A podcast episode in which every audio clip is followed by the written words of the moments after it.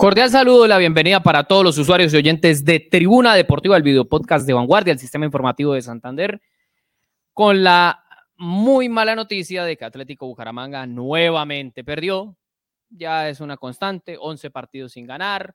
El equipo, eh, así exista ya una mínima posibilidad matemática, se puede decir que está prácticamente eliminado a pesar de que, bueno, se le vio una mejor cara al menos durante el primer tiempo, sucedieron muchas cosas en el partido ante Medellín, ya lo vamos a analizar. Y a propósito de Medellín, el escándalo que se armó eh, por cuenta de cierto sector, yo no los llamaría hinchas, yo diría que un grupo de personas que ingresaron a no permitir que se jugara el partido entre Nacional y América de Cali, pero eso ya lo vamos a estar analizando. María Alejandra, Néstor, bienvenidos, ¿cómo están? Hola Sergio, muy buenos días, muy buenas tardes, muy buenas noches a las personas que se sintonizan con nosotros. Eh, muy contenta de estar nuevamente acá en Tribuna Deportiva. Recordemos que estamos en YouTube en este momento, estamos también en Spotify, nos pueden buscar como Tribuna Deportiva, estamos en Twitter, Facebook, en fin, nos pueden encontrar en los distintos canales de Vanguardia, el sistema informativo de Santander. ¿Dónde está? ¿Qué más? Hola Sergio, muy bien, cordial saludo para ustedes, para todos los conectados. La verdad, lamentable lo que sucede en Medellín, porque es que esta temporada la verdad ha sido particular en el tema de la violencia.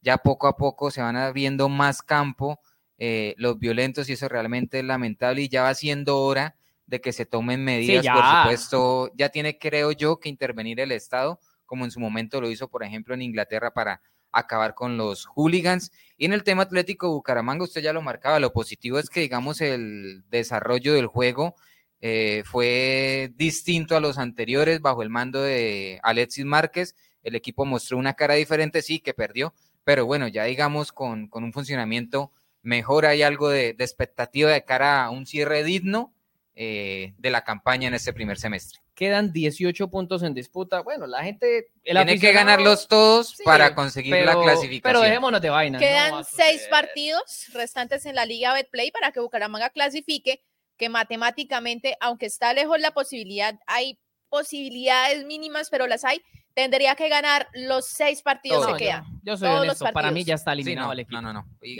partiendo de la base como, como se ha venido dando el desarrollo futbolístico del equipo. Por ejemplo, jugó bien contra Medellín, pero si no marca, Sobre todo en el primer tiempo, si no, tiene eficacia en el frente de ataque, si digamos los errores defensivos, caso Borja, Oiga, dan de Borja... traste con, con un desarrollo que digamos venía siendo algo para destacar del Atlético Bucaramanga y Silencina eh, también comete su error porque así como lo destacamos cuando hace goles, cuando se retrasa unos metros para colaborar en la gestación de juego, eh, cuando presiona a los rivales, porque de hecho venía siendo un gran partido Gonzalo Lencina, pero se pasó de revoluciones, comete la falta de la roja y eso también cuando eh, terminemos, al equipo. Cuando terminemos de hacer el programa, voy a bajar al primer piso aquí de las instalaciones de Vanguardia, el sistema informativo de Santander, y voy a preguntar qué vale un clasificado y voy a mandar a colocar Atlético Bucaramanga busca lateral derecho, porque ni Subero ni Borja les dio. Ya definitivamente no. yo le digo algo, también izquierdo, también izquierdo. También. El tema de Borja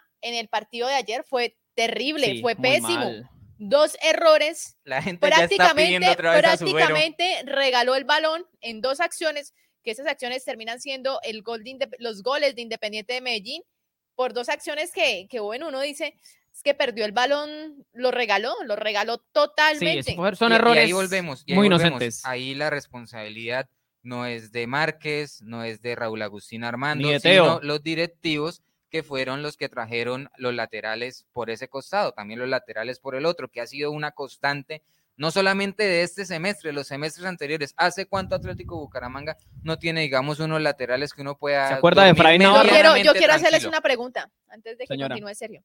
¿Con quién se quedan? ¿Con Borja o con Suero? Juego con 10. Juego con 10. Juego con 10. Con eso lo dijo todo. Juego con 10. No, no, no, pero es que se cometen errores muy inocentes. sobre todo el primero, el primero me parece groserísimo. Ley universal para todo defensor. Ningún despeje va al medio. ninguno. Ninguno. Mándelo arriba, la olla, reviéntelo donde sea.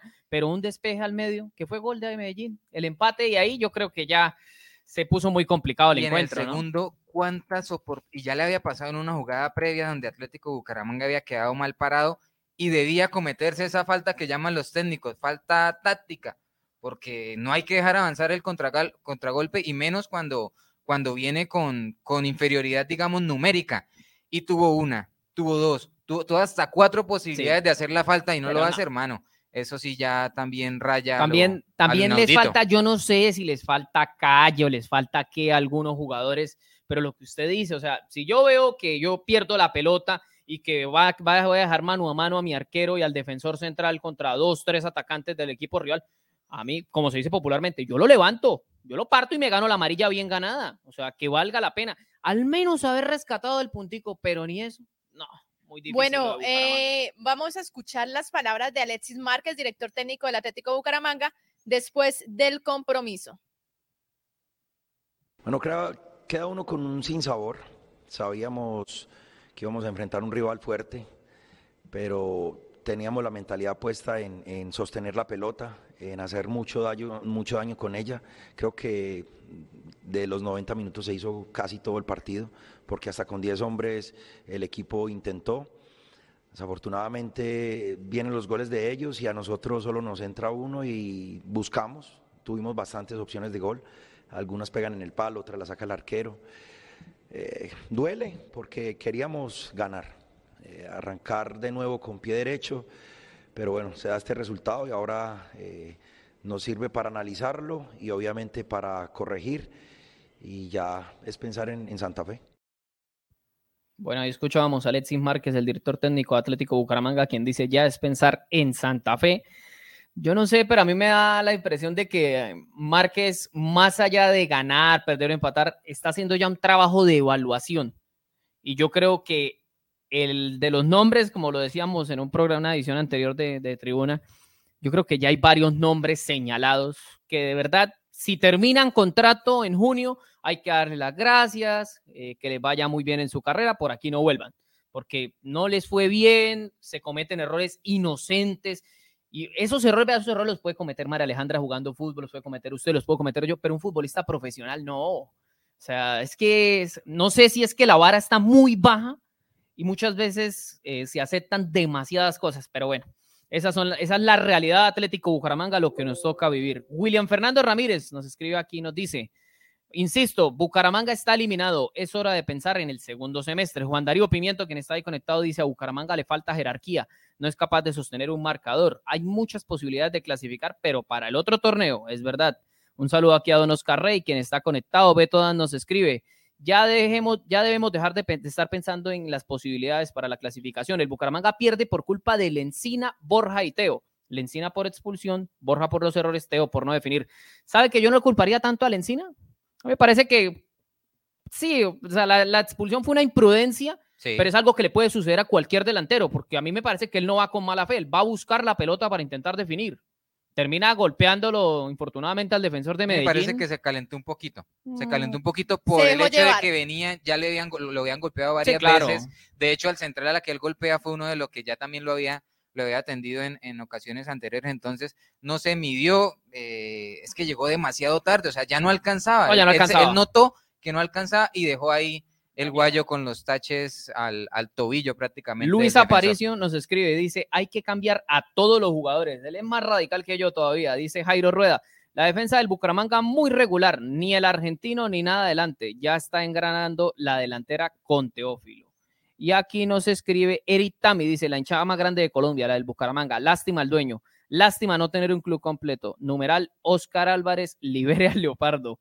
Y eh, Juan Darío Pimiento nos agrega, Teo Lencina, tarjeta roja directa, dos fechas. Yo no, no conozco si sí finalmente se le sacó la roja a Teo. A Teo, al final del partido. Sí. Parece que hay una, un, reclamo al árbitro y, y, si se le mantiene, ¿no? Y si se le mantiene definitivamente la, la roja, yo creería que el tema de la, de la, posible expulsión de Teo podría obedecer a esa última jugada en la que el árbitro finalmente no revisó una posible mano en la defensa de Medellín y muchos se, de pronto pudo pasar por ese lado el reclamo que hizo Teo. Pudo ser, pudo ser. La verdad desconozco qué le habrá dicho Teo al árbitro, obviamente.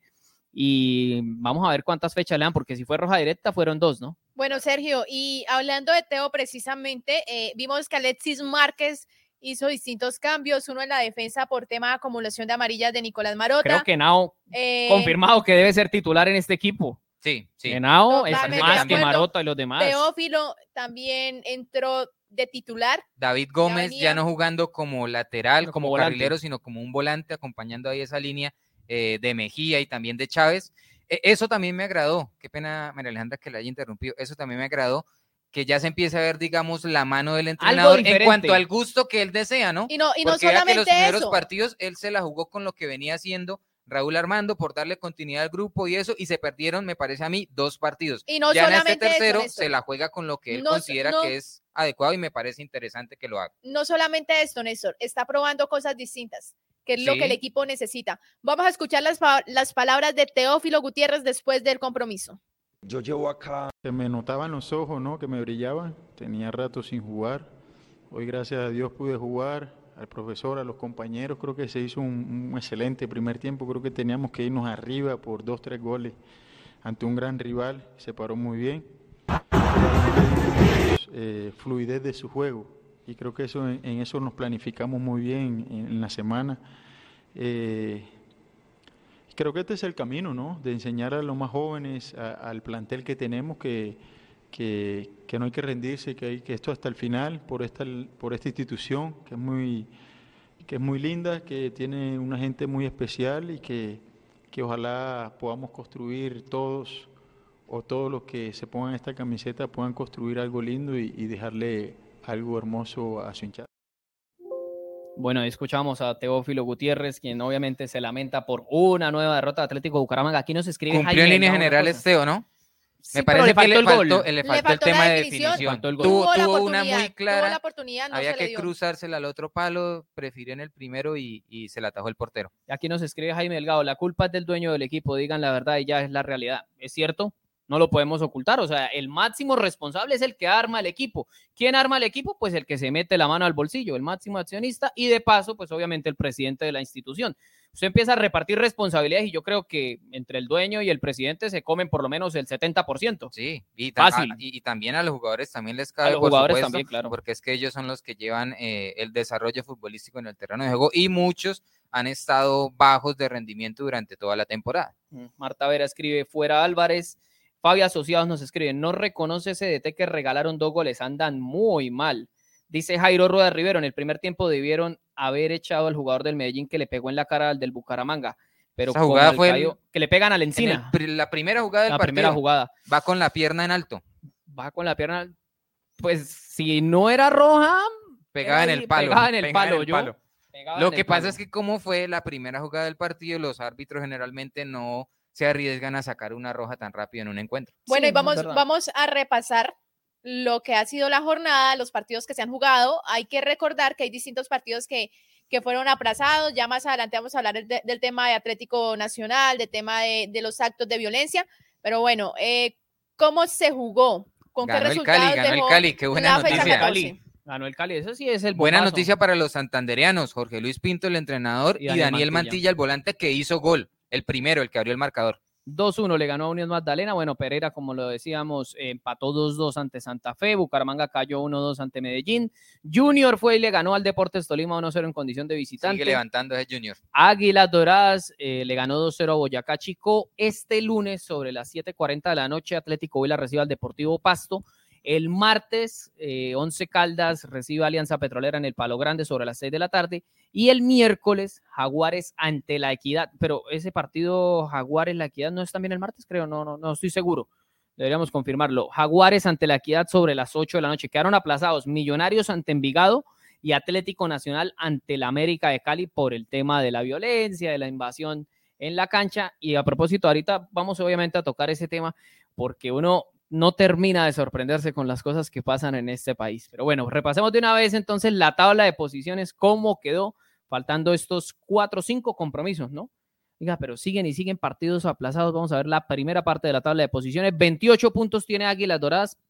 Yo creería que está mm, a un puntico quizás de clasificar. Qué bien ese equipo, Sí, qué bien Águilas. Está volando. Con Y no dos es casualidad, santanderianos, no, no es de este semestre, desde el anterior ya viene peleando ahí los primeros lugares. Segundo en Millonarios con 25 unidades, que tiene aplazados dos juegos. Boyacá Chico aparece en la tercera posición con 21, también América con 21, que tiene postergado el clásico contra Atlético Nacional. Alianza Petrolera, que hay que eh, destacar la campaña que Sí, viene haciendo el equipo de Barranca Bermeja, que también tiene partidos pendientes y una posibilidad visitando a un Once Caldas que viene bastante alicaído de confirmar su presencia entre los ocho y seguir alejándose de ese tema del descenso. No es que si Alianza clasifica, se va a seguir alejando del descenso. Y lo, yo recuerdo que Uber Boder, cuando nos dio una entrevista acá hace, antes de comenzar Sí, la liga, por ahí en enero, creería, creería yo, en enero en pretemporada, nos decía eso precisamente, que, que ellos, el negocio de ellos es meterse dentro de los ocho y ya, que con eso hacen la tarea. Sí. Y yo creería que asegurando su presencia aquí en los ocho y quizás sumando por ahí unos 20, 25 puntos el próximo semestre, así no clasifiquen, va a asegurar su permanencia, además de que Once Caldas viene muy mal. Bueno, en la sexta posición encontramos a Deportivo Paso con 20.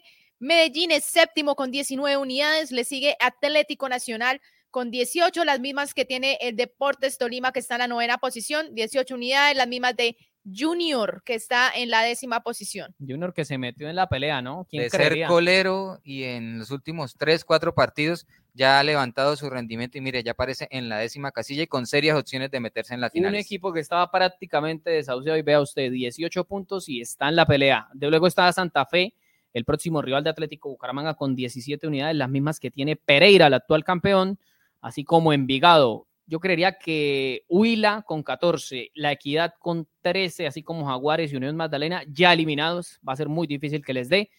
El tema de Bucaramanga con 12 unidades también ya prácticamente eliminado, lo mismo que el Deportivo Cali y el 11 Caldas que tiene 11 unidades. La gente dirá, pero ¿cómo así que eliminado si todavía tiene posibilidades matemáticas? Sí, pero por el tema del rendimiento, la curva de rendimiento que llaman, es muy difícil que a un equipo, por ejemplo, como el Huela le vaya a dar para meterse entre los ocho mejores. Difícilmente llega, pasarán de los 20 puntos. Bueno, y antes de cerrar este tema de Bucaramanga, quiero que escuchemos al director técnico, Alexis Márquez, habló del balance de lo que han sido estos tres partidos eh, en el mando del equipo Leopardo. Yo llevo acá con el equipo 15 días, tres partidos, o sea, no es nada fácil. Uno desde afuera ve unas cosas, pero la semana de trabajo eh, va viendo cosas en los jugadores. De pronto hay jugadores que si uno les pide algo y otro técnico les pide algo, puede que no, no lo resuelvan de, de la mejor forma. Por lo mismo estamos moviendo la nómina, intentando buscar esas sociedades dentro de la cancha, porque como lo dice Teo, nos gusta mucho que el equipo juegue con el balón, que se defienda con el balón. Creo que el, primer tiempo se hizo de muy buena manera, el segundo tiempo, pese a tener un hombre menos, obviamente Medellín encontraba espacios y, y nos tenía un poco más la pelota, pero no nos hacía el daño. Eh, creo que hasta antes de que nos hicieran el gol, eh, nosotros tuvimos una opción también clara con 10 jugadores que la verdad nos limita un poco, jugar con 10 no es tan fácil, pero seguimos trabajando. Desde que nacemos comenzamos a soñar y algunos de esos sueños pueden acompañarnos a pesar del paso del tiempo. Es por eso que queremos darte la oportunidad de asesorarte en la construcción de tu futuro y crear espacios para ti. Feria Inmobiliaria, un evento donde los sueños plasmados en el papel se convierten en realidad. Haz parte de nuestra decimoquinta edición junto a las mejores constructoras. 22 y 23 de abril, desde las 10 de la mañana hasta las 8 de la noche. En el Centro de Convenciones Neomundo. Organiza Vanguardia en alianza con Camacol.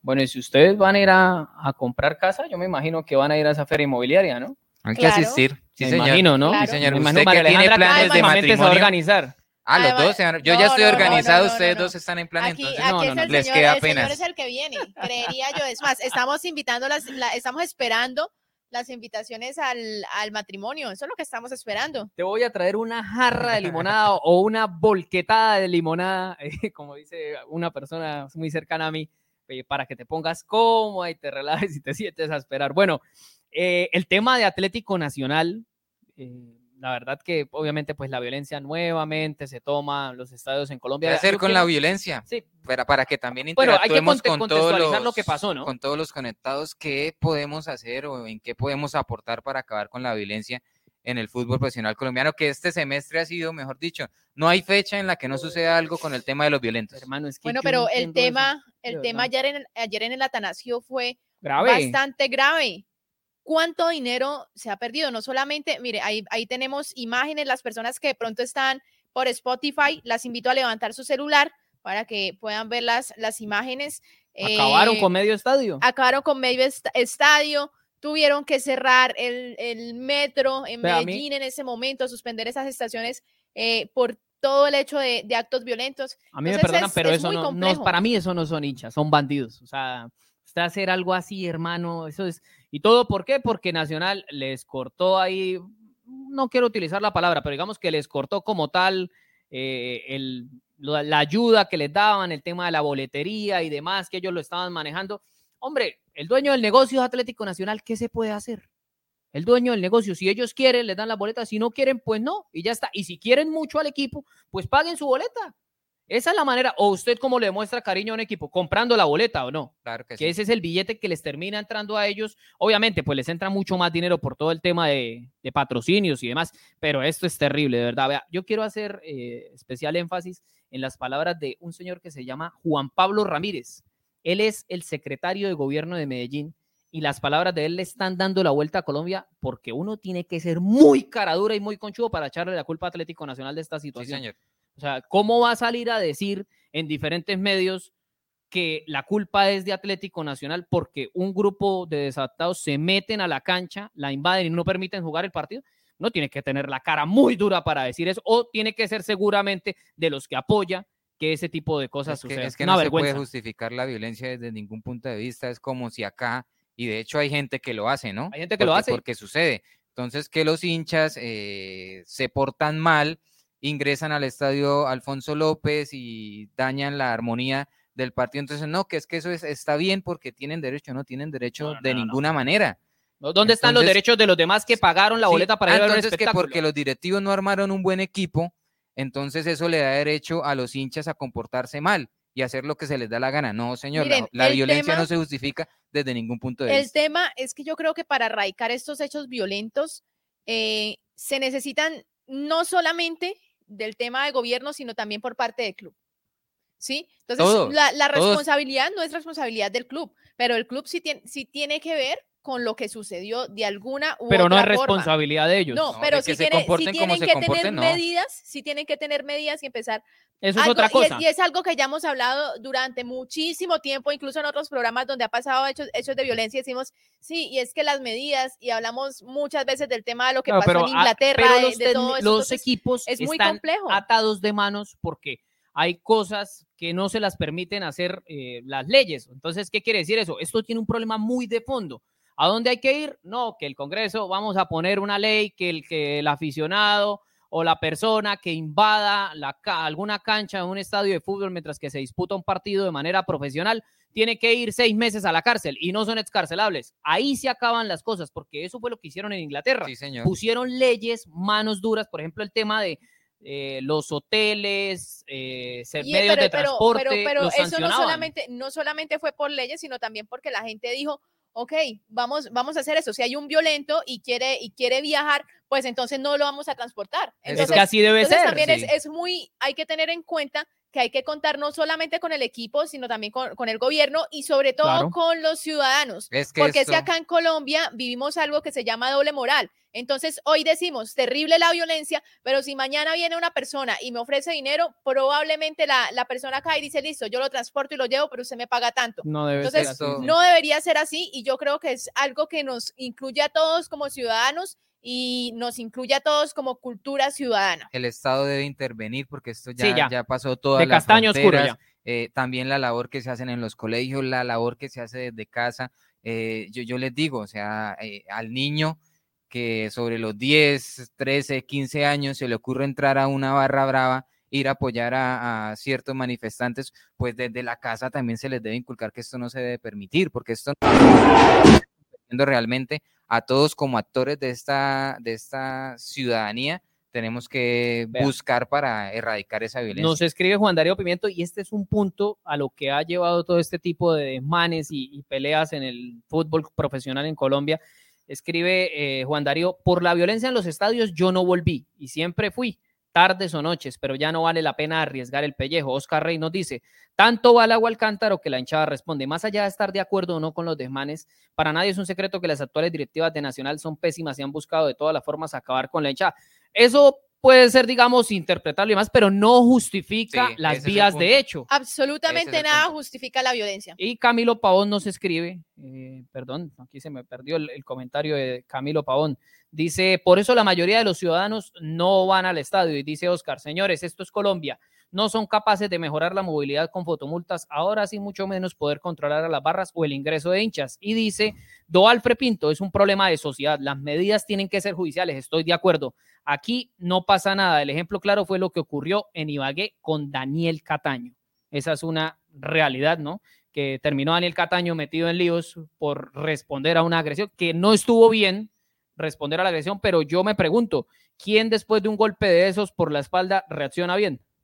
Yo creería que si usted, vea, haga un ejercicio, que le metan un totazo al Papa, a ver si el Papa no se voltea imputado. Ajá, y siendo una persona noble y todo lo que usted Bueno, quiera. a Juan Pablo II le, le, Sí. le me- le metieron un tiro y fue y, y le dijo al- Bueno, fue, al- pero le- después le de. dijo, ok, claro, Después porque es de. que quedó ahí Ah, prácticamente no tirado. No, pero es que en el Yo reaccionar. creo que momento- estaba más ido que momento- acá. Por ejemplo, nosotros estamos acá y María Alejandra me mete un golpe a mí. O sea, es normal que yo voltee envenenado, ¿sí o no? Es lo más normal del mundo, es naturaleza humana. Pero ya justificar el hecho de que se invadan las canchas y demás, eso no debe pasar. Si queremos tener algún día tener, eh, si queremos algún día tener en Colombia un fútbol decente, eso no debe ocurrir. No debería ocurrir definitivamente. Y lo que hemos hablado en distintos, en distintos programas y en distintas ocasiones es el tema de la cultura, el tema de la sociedad. No es un problema solamente del equipo, no es un problema solamente del gobierno, es un problema de todos. Y, y vea A que ya empiezan a, a- a conocerse porque antes eh, sí era un secreto a voces, pero uno le preguntaba a los directivos y los directivos negaban rotundamente de que tenían vínculos eh, económicos y de boletería y de respaldarlos a los violentos, a las barras bravas. Ya Atlético Nacional eh, lo dice sin ningún tipo de problema y esa también es una responsabilidad de la cual se deben hacer cargo los directivos del fútbol profesional colombiano, porque no puede ser que existan ese tipo de vínculos con los violentos. Sí. No pueden existir. Entonces allí también hay un mea culpa, me parece, por parte de los directivos de Han- Atlético Nacional y de los poder. diferentes clubes. Han adquirido demasiado poder. Yo, yo lo decía acá en el, en el Atlético Bucaramanga. A las prensas, a, la, fi- al- a las, las puertas a los medios de comunicación se la abren una vez. Y, Y eso, eso. a la semana. Y los hinchas de Atlético Bucaramanga, eh, la barra principal, Fortaleza Leopardo Azul, cada vez que quiere ir al estadio Alfonso López, Ya no tanto, lo ¿no? hace y los jugadores, porque han tenido han tenido inconvenientes, y porque inconvenientes. los directivos también ya están eh, eh, molestos, inconformes y ya allí hay una disputa. Pero cada vez que ellos querían ir y hablar con los jugadores, lo hacían perfectamente. Eso tampoco tiene por qué ser de esa manera. Sí, es verdad. Bueno, así vamos llegando ya al final de Tribuna Deportiva, lamentando obviamente lo ocurrido en Medellín. Ojalá se vengan sanciones para los aficionados que ingresaron, los que protagonizaron los desmanes. Es que el tema de la carnetización, que todavía está en veremos en Colombia, individualizar a esas personas, llevarlas ante la justicia. Yo siempre he estado de acuerdo de que debe- deben existir cámaras de seguridad en los estadios, ¿sabe? Eso debe ocurrir, debe ocurrir porque ya, ya estuvo bueno y ya en Colombia ya, aquí entonces si al equipo le va mal, entonces eh, yo me meto a la cancha y le meto un golpe a un jugador, ¿qué estamos esperando? Lo que peor, lo entren y le metan una puñalada a un lo jugador. que le pudo haber pasado al fútbol fuera que llegaran estos, estos barra bravas, Sí. eh, que sí, que el espectáculo que generan, que el tema de las banderas y todo eso bonito, pero yo recuerdo que hace 15, 20 años ir al estadio, usted podía ir perfectamente a sur, a norte sin ningún tipo de problemas. No pasaba Hoy nada. no puede asistir porque eh, lo mínimo que le pasa es que le dan cuchillo. O le piden a usted la cédula para saber de dónde es usted. Sí, señor, entonces eso realmente Eso no es serio. es lamentable. Eso no es serio. Nos vamos, María Alejandra Néstor. Gracias por estar con nosotros. Bueno, a todas las personas que se conectaron, muchísimas gracias por, sin- por sintonizar Tribuna Deportiva. Los invitamos a seguirnos en Spotify, así como también queda abierta la invitación para que escuchen los demás podcasts producidos por Vanguardia. Tenemos El Bolsillo, Conversaciones TIC, entre otros. Chao, Néstor. Nos vemos en la próxima. Chao, Sergio. Sí, señor. Nos vemos este martes con mucha más tribuna deportiva. Como siempre, muchas gracias a todos por la sintonía. Un abrazo para todos los que estuvieron ahí conectados con nosotros y por supuesto los que nos van a escuchar más tarde a través de Spotify y las demás plataformas. Chao, chao.